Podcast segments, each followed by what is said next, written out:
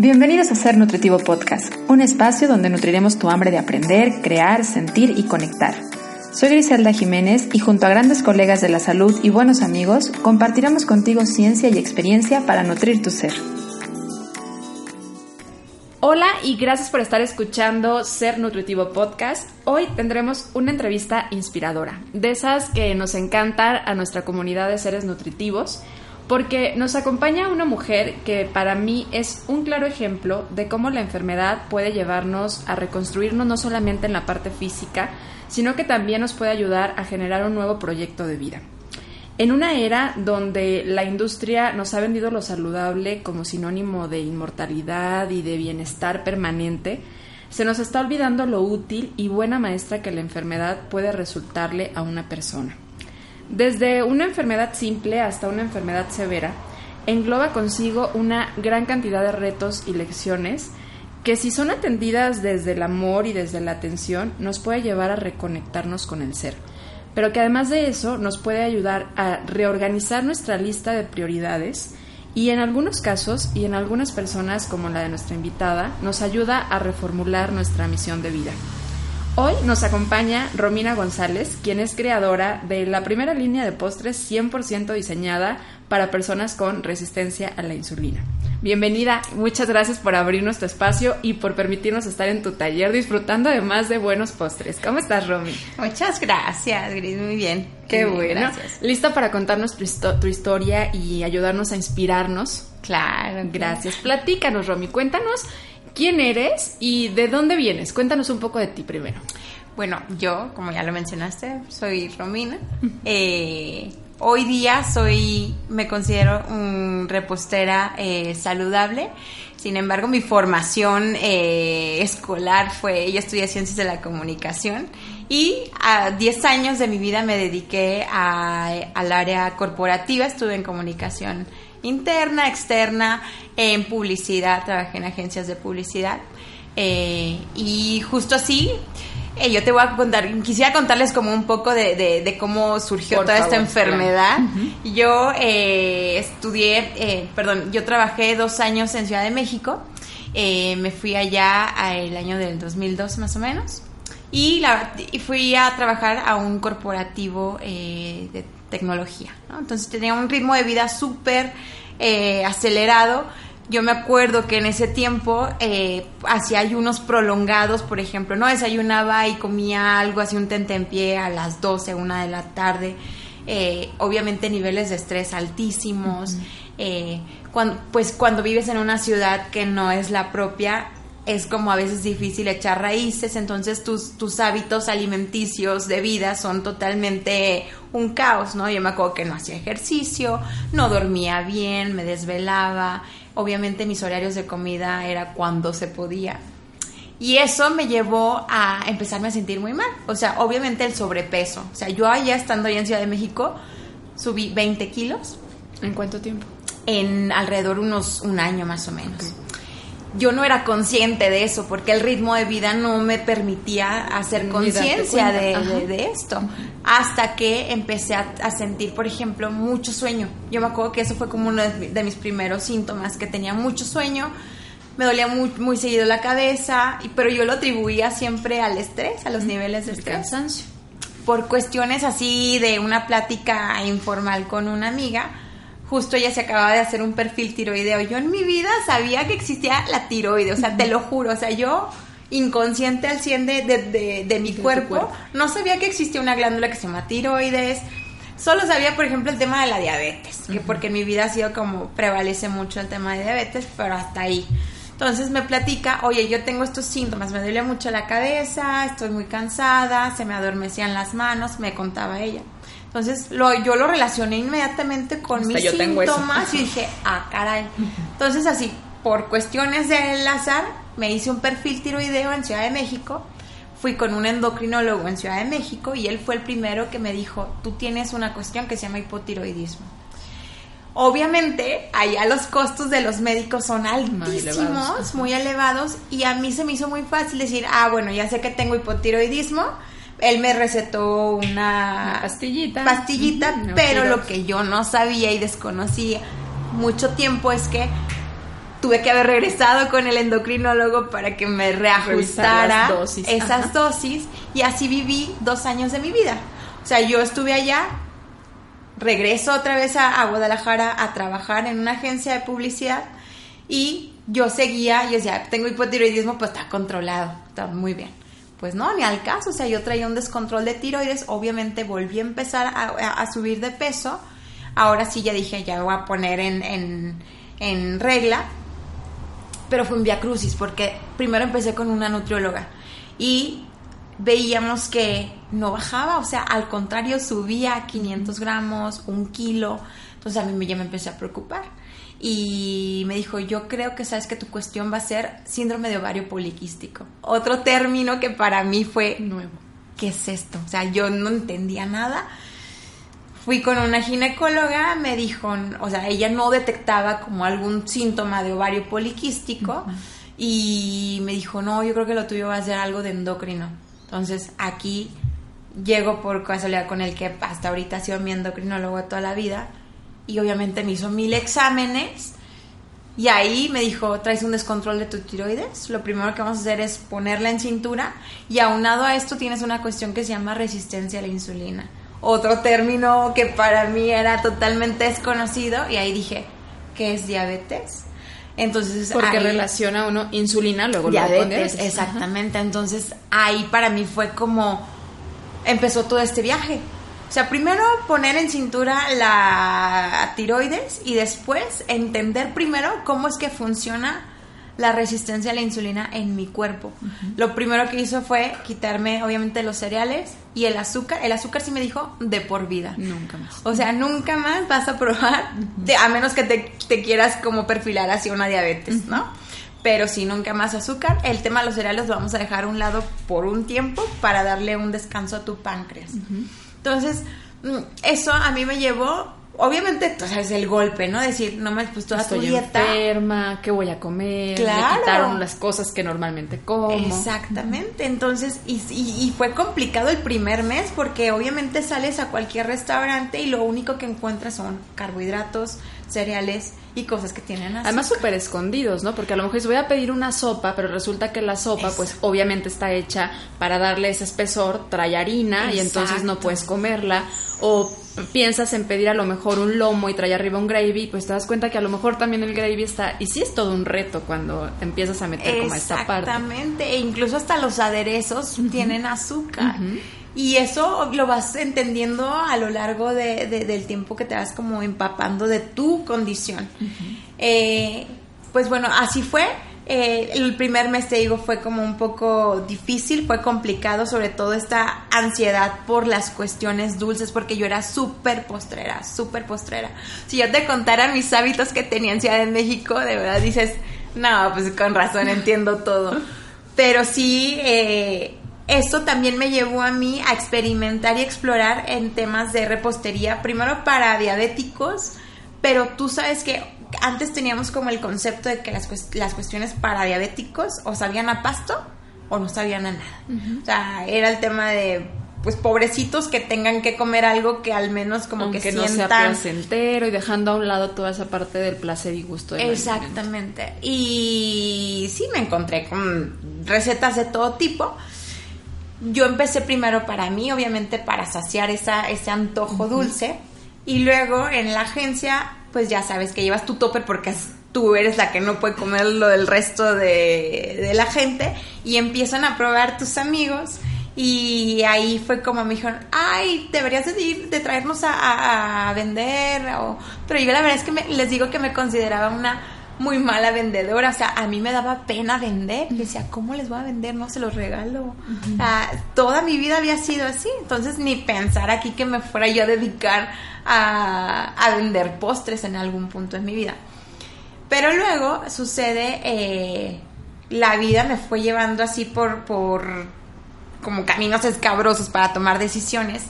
Y yo tengo como, estaba a cargo de un departamento de contenidos en la agencia y tenía obviamente otra vez altos niveles de estrés, eh, una rutina 24/7 porque el mundo digital no descansa. Los clientes siempre demandan todo el tiempo, sábado, Tienes que domingo. Estar presente y disponible todo el tiempo. Y obvio, el estrés para la tiroides y para la resistencia a la insulina son temas, son enemigos. O sea, Detonantes. entonces uno tiene que estar neta en- en una mentalidad muy tranquila para que el cuerpo pueda reaccionar de una mejor manera a, a los estímulos de, la insulina. Entonces yo me acuerdo que una plática con mi endocrinólogo me dijo, a ver Romina, tú que aquí tienes dos caminos. O sea, o te preparas para, si quieres seguir con este ritmo de vida, te, te preparas para enfrentar una diabetes si tú quieres, o le das un giro a tu vida y ves que te puedas dedicar a otra cuestión. Entonces, para mí eso sí fue importante, pero yo decía, como, o sea, yo ahorita, cuando eres Godín, tú sabes, o sea, estás endeudado, se te hace fácil meterle dinero a la tarjeta porque va a llegar la quincena y así te la vas llevando, ¿no? Entonces yo en ese momento tenía deudas grandes, tenía un crédito de un carro, mil cosas, ¿no? Que me decían, no, ahorita no puedo tomar esa decisión. Sin embargo, lo que sí hice fue diseñar por lo menos un plan a dos años en donde yo ya estuviera eh, enfocada en, en- en una cuestión muchísimo más eh, Tranquila. tranquila. Entonces fue como tomé la decisión de tomar eh, un diplomado de repostería, primero básica, y ahí fue un tema también súper importante para mí porque en seis meses yo subí 10 kilos. O sea, aunado del sobrepeso que traía, subí otros 10 kilos. Aún ya con el diagnóstico, aún ya con tu dosis de medicamento para la tiroides. Porque me valió. O sea, yo seguía sin entender cómo es que funcionaba la resistencia a la y insulina. cómo el cortisol impacta en otras hormonas. Y el, también el tema de los estímulos. O sea, el, yo, por ejemplo, en mis clases de repostería básica, probaba.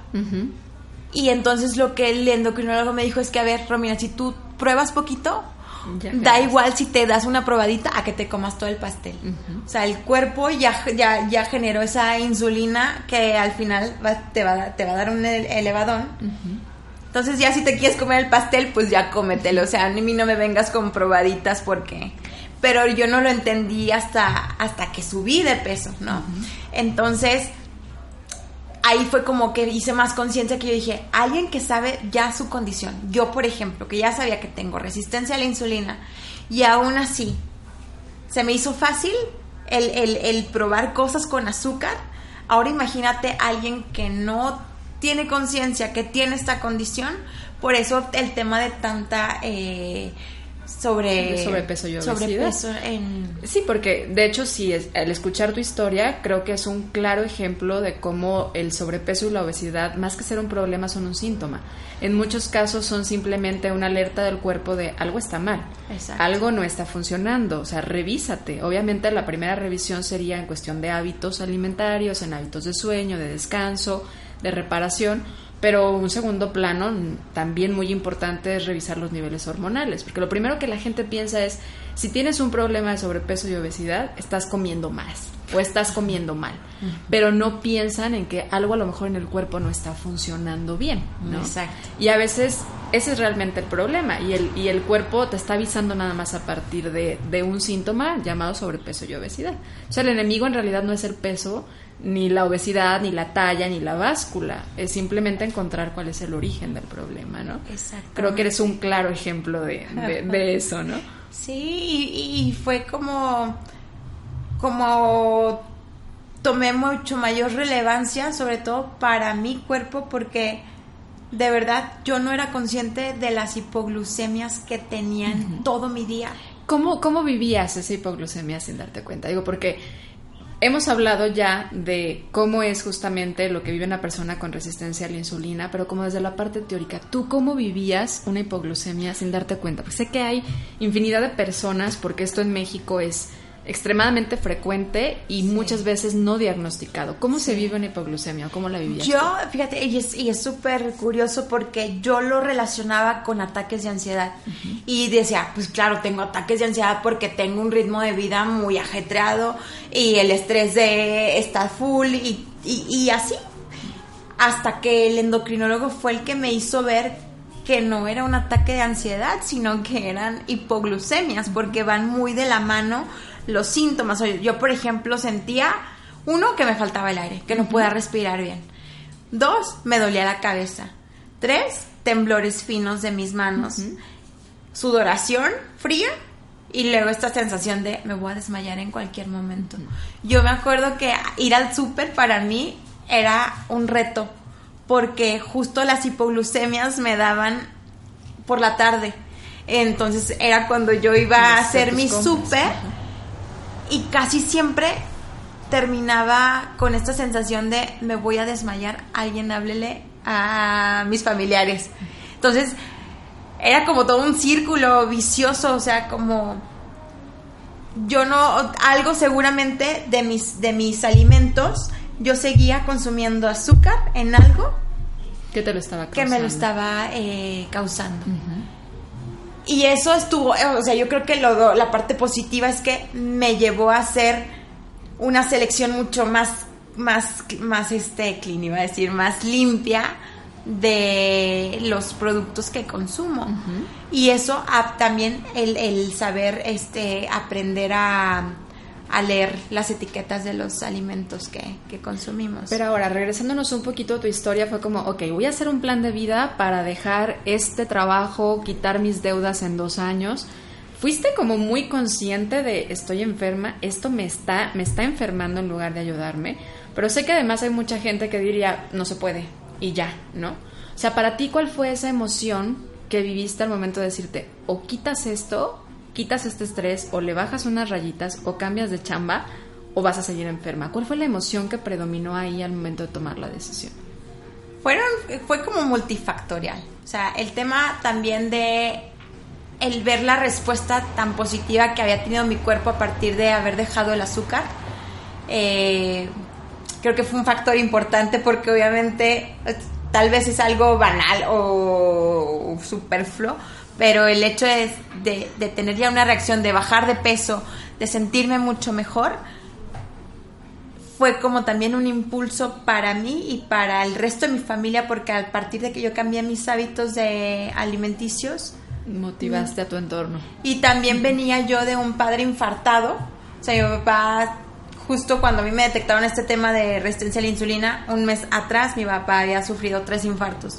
Entonces todos en la familia estábamos como con este tema de la salud, como el cuidado de... Sí, el contexto fue un poco favorecedor, no estaban en alarma, en alerta todos. Exactamente, entonces creo que todo sumo a, esta, a esta parte. Aparte de que a mí pues siempre me ha encantado el tema de la repostería y los... y, y ver, por ejemplo, que mis pruebas salían postres a partir de la almendra que daban una buena sensación, pues también fue como un motivo.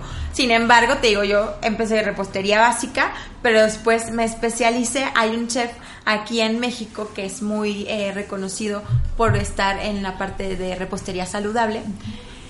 Tomé cursos con él, cursos y diplomados con él, aunque el tema con él es, por ejemplo, si maneja cereales. A manejar arroz, eh, avena, toda esta parte. Pero mejor más en la línea de no gluten, pero sí tiene impacto en, la glucosa y por supuesto en la insulina. Exactamente. Entonces el reto para mí fue a partir de ese conocimiento cómo yo lo podría aplicar para, para mí. O sea, todo siempre fue pensando en, ti. en mí. Y a partir de eso me di cuenta de que podría ayudar a muchas más personas. Y eso es ahora parte de lo que te inspira, entonces, ya hacerlo como más, eh, darte cuenta que existe una gran cantidad de población que tiene lo mismo que tú y que qué padre darle esa posibilidad de comerse un postre, ¿no? sobre todo que no nos...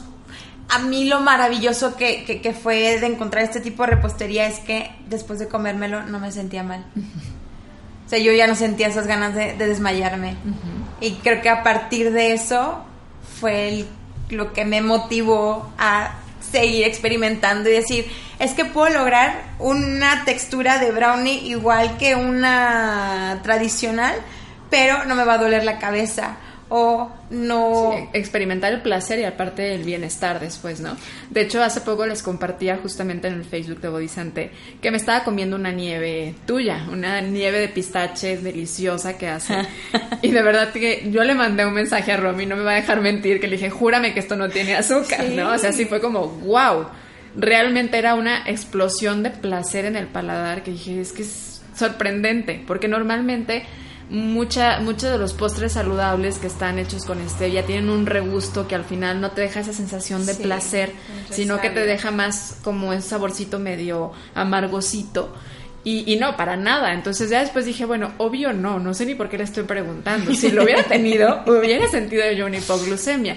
Porque además yo sé cómo es vivir eso, ¿no? o sea, te sientes mal, realmente sientes después de comer una pesadez tremenda, te sientes más cansado, te sientes con ganas a veces hasta de irte a dormir, así ponerte en una posición fetal, zumbido de oído.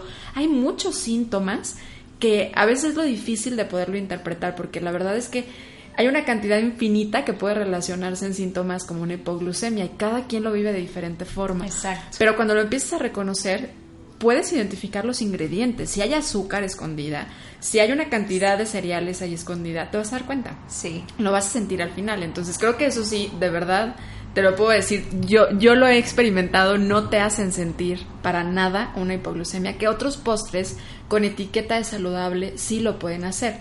¿Por qué? Porque el hecho de que algo sea saludable no significa que va a ser saludable para todos. Eso es un problemón en esta era en donde lo saludable se está poniendo de moda. Exacto. Porque entonces está la etiqueta de saludable porque es vegano o es saludable porque no tiene lácteos y a lo mejor para alguien que tenga un problema de intolerancia a la lactosa, por supuesto que va a ser saludable que no tenga lácteos, ¿sí?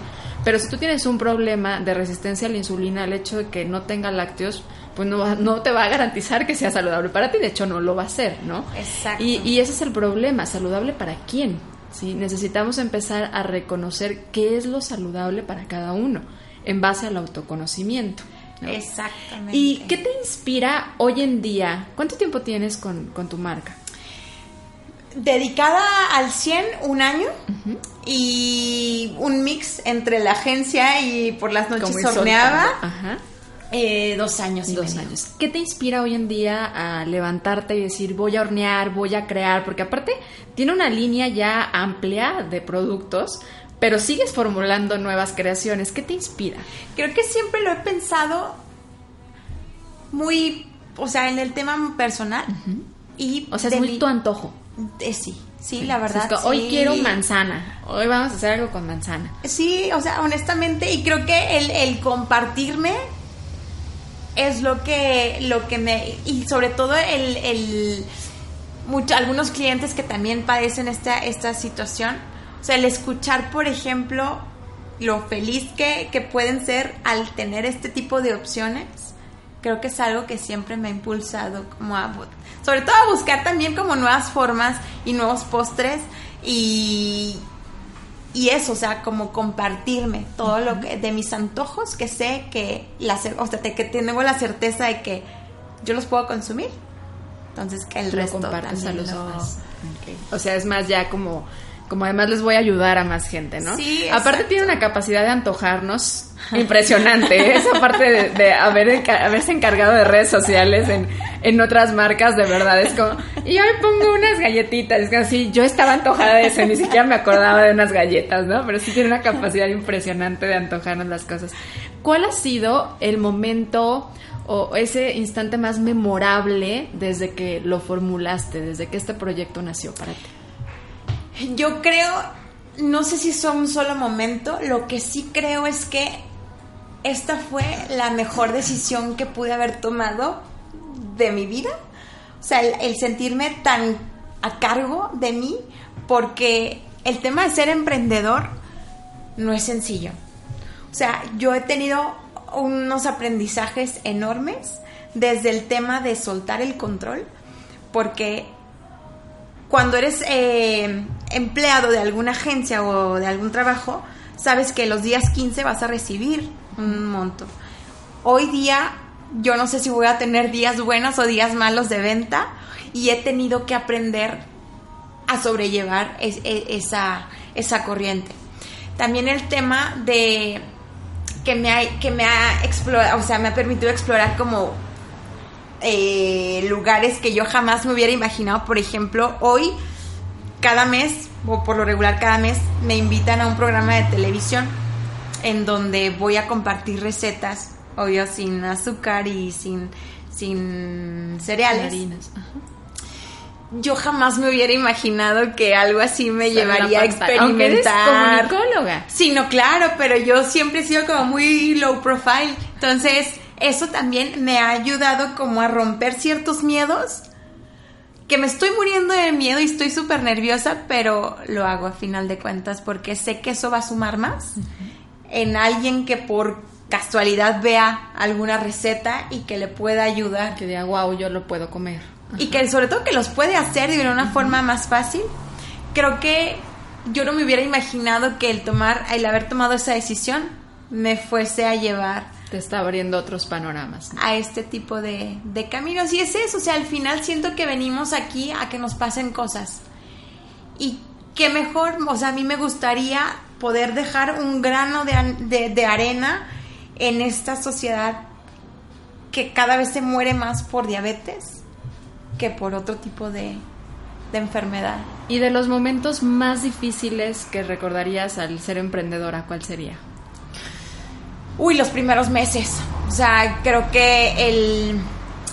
Pues al ser una marca nueva, obviamente, eh, yo por ejemplo, hoy día que, que rento este espacio para hornear, me moría de miedo. O sea, me moría de miedo de decir, ¿y si no vendo?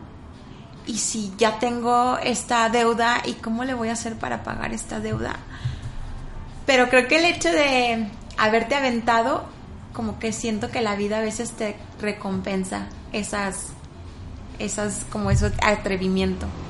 Y en el momento de dejar tu trabajo y decir, bueno, ya no voy a recibir una quincena, ya no voy, ¿no estás llena de miedo igual que cuando rentaste este espacio? Creo que no. No. O sea, sí Estaba más sabías- emocionada Ajá.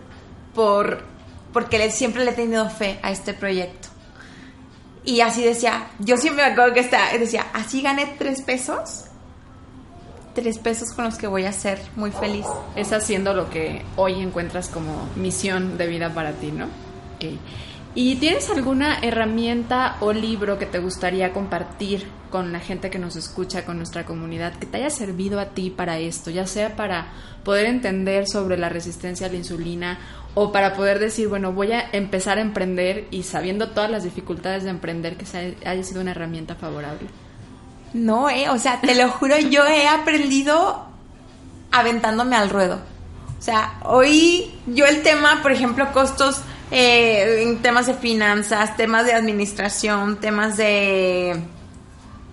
O sea, no, yo a prueba y error, prueba y error. eh, hasta ahorita he tenido sí personas que se han acercado a mí y de las cuales les he podido aprender muchísimo, pero todo ha sido prácticamente en, en la práctica. Y sobre todo mucho también del tema de trabajar con, con el endocrinólogo. O sea, él creo que si hoy fuera yo, o sea, todo lo que sé de resistencia a la insulina es gracias a, a él.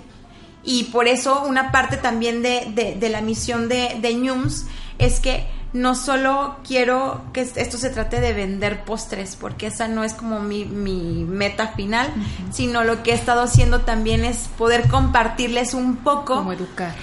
de información de uno, qué es la insulina, o sea, qué es la resistencia a la insulina, cómo, cómo responde el cuerpo y sobre todo qué hacer para poder mejorar nuestros, nuestros hábitos. eh, O sea, alimenticios. dentro de tu misión también está la parte informativa y de concientización, ¿no? Yo veía, de hecho, parte de tu etiqueta y veo que está como avalado, de hecho, por una colega que yo admiro muchísimo, que es eh, Luisa Ortega, porque creo que está como detrás también del proyecto, ¿no? Como que te ha ido respaldando en esto y creo que eso es además bien padre porque eh, te has como avalado por expertos, no nada más de alguna forma es como, ah, yo creo que entonces si le quito la harina y, y ya. No, es que me pasó, o sea, yo por ejemplo aprendí a la mala, justo lo que platicabas de que hoy día está súper de moda el tema de lo saludable, a mí me pasó que yo era fan de una repostería, de una marca de repostería que se promovía como Saludable. saludable. Sin embargo, después descubrí que sus pósters eran a base de avena o que estaban eh, endulzados con miel de agave. Y obviamente para alguien con mi condición, pues eso es prácticamente seguir comiendo cereales y azúcar. Claro, es seguir estimulando al, páncreas a trabajar de más, ¿no? Exactamente, entonces yo por eso dije, yo si voy a hacer una marca, quiero uno que la gente que lo consuma tenga la confianza y la certeza de que esto antes de salir al mercado fue, estuvo en manos de un endocrinólogo y o una nutrióloga que está Empapada del tema. Empapada del tema. Y así tener como esa seguridad de... Ese, avalar. Aparte que te has dirigido como a, un nicho de mercado como muy específico, ¿no? Esto a lo mejor, no sé cómo lo has visto tú, ¿ha sido como muy bueno para ti o ha sido difícil para ti el hecho de decir, es solamente para este mercado? Porque no lo vendes como saludable como lo hace la mayoría en general, ¿no? Sino que sí es como, a ver, es para ustedes, es saludable. Es que exacto, porque por ejemplo, el tema de los diabéticos, ¿no? Un diabético no tiene problemas con los cereales, por ejemplo. Entonces, hay muchas opciones de repostería sin azúcar que, utilizan trigo, por ejemplo. Eh, el tema de los chicos fitness, ¿no? Ellos sin problemas podrían comerse pues, un... Esta de avena, ¿no? Exactamente. Una dona de avena que puedes Avena, arroz, garbanzo, eh, pero creo que pocos pensamos en los que tenemos esta condición de resistencia a la insulina por mil factores. Obviamente también el tema de los costos para mí ha sido un reto enorme porque los insumos son altos. O sea, y estamos en harina de almendra, ¿no? Exactamente. Y estamos en, una sociedad que desgraciadamente el precio de las cosas sí importa. Pero deja de importar, creo yo, cuando tenemos un tipo de condición que sí o sí, o sea, nos lleva como a... Sí, que que quieres disfrutar de un postre, esta es la opción, ¿no? Exactamente. Sí, sí, pasa ya a ser como una necesidad para alguien, ¿no? Que, porque ya es enfermedad o salud, ya lo ves desde ese lado. Te voy a hacer unas preguntas de cierre que hacemos a nuestros invitados. Partiendo de la idea de este, de este podcast, que es que el ser humano nutre su mente, su cuerpo y su alma, eh, ¿Tú cómo nutres o cómo disfrutas de nutrir la parte de tu, de tu alma? Me voy a la montaña. La montaña es. Me encanta, creo que esa es como mi parte, conectarme con... Con la naturaleza. sí, y después encuentro mucha calma en la montaña y creo que es necesario. Yo no sé, todos tendremos mil, mil, eh, cosas que nos hagan conectarse, pero creo que sí las deberíamos de hacer al menos un, un día, digo una vez al, al mes. Sí. Y eso es como... Y tú lo encuentras en la montaña. En la montaña. En, el, silencio, en el desconectarte. Me encanta. ¿Y cómo disfrutas nutrir tu mente? Con la música. ¿Qué escuchas? Todo menos reggaeton. ¿Y de qué forma disfrutas nutrir tu cuerpo? Haciendo ejercicio y comiendo a mis horas. Creo que eso es, eso es clave para alguien que tiene una condición como resistencia a la insulina como relojito, comer a tus horas y comer balanceado. Sí, tener ese, esa disciplina de horarios, ¿no? Marcar, como dices, tu reloj, tu propio reloj biológico. Pues muchísimas gracias, Romy, gracias por el tiempo, por el espacio, por compartirte, por platicarnos de ti, de tu pequeño niño y proyecto que además es delicioso. Invítalos, por favor, a que te conozcan, invítalos a tus redes sociales para que vengan al taller y prueben tus delicias. Claro. ¿dónde te encuentran? En Facebook y en Instagram estoy como Nums repostería. Eh, por el tipo de repostería, también de martes a sábado lo trabajamos sobre pedido. Sin embargo, hoy le estamos implementando eh, venta libre al público los de viernes a domingo a partir de las 12.30 hasta agotar existencias que por lo regular se terminan entre una o tres horas más o menos. El taller está en la calle El Carmen 492-2. Está justo a un costado, a contraesquina de la Nagua Garibaldi vengan, de verdad, vénganse un viernes, sábado, domingo a que prueben sus postres. Fines de semana, sábado y domingo me parece que estás, ¿no? De viernes, sábado y domingo. Y domingo, ok. Vengan, vengan y, y prueben sus postrecitos. Revisen por favor sus páginas de internet para que vean lo que va a haber. Y hagan sus pedidos con tiempo entre semana. Les agradezco muchísimo, muchas gracias por haber estado en este episodio. Espero que les haya servido mucho de inspiración. Yo encuentro en Romy una mujer muy inspiradora y en su historia y en cómo la dificultad a lo mejor de una enfermedad, de saberte y de reconocerte con una necesidad diferente en cuestión de tu alimentación te puede llevar no solamente a conectarte más con tu cuerpo, sino a reencontrar una forma de vivir a lo mejor más tranquila. Yo creo, yo veo en ella como un estado de paz en lo que hace, en su trabajo, en lo que hoy llama trabajo y comparte a la gente que tenemos esta condición de resistencia a la insulina una rica forma de comernos un postre realmente saludable para quienes tienen resistencia a la insulina. Muchas gracias, nos vemos el próximo jueves en un episodio más de Ser Nutritivo Podcast. Gracias.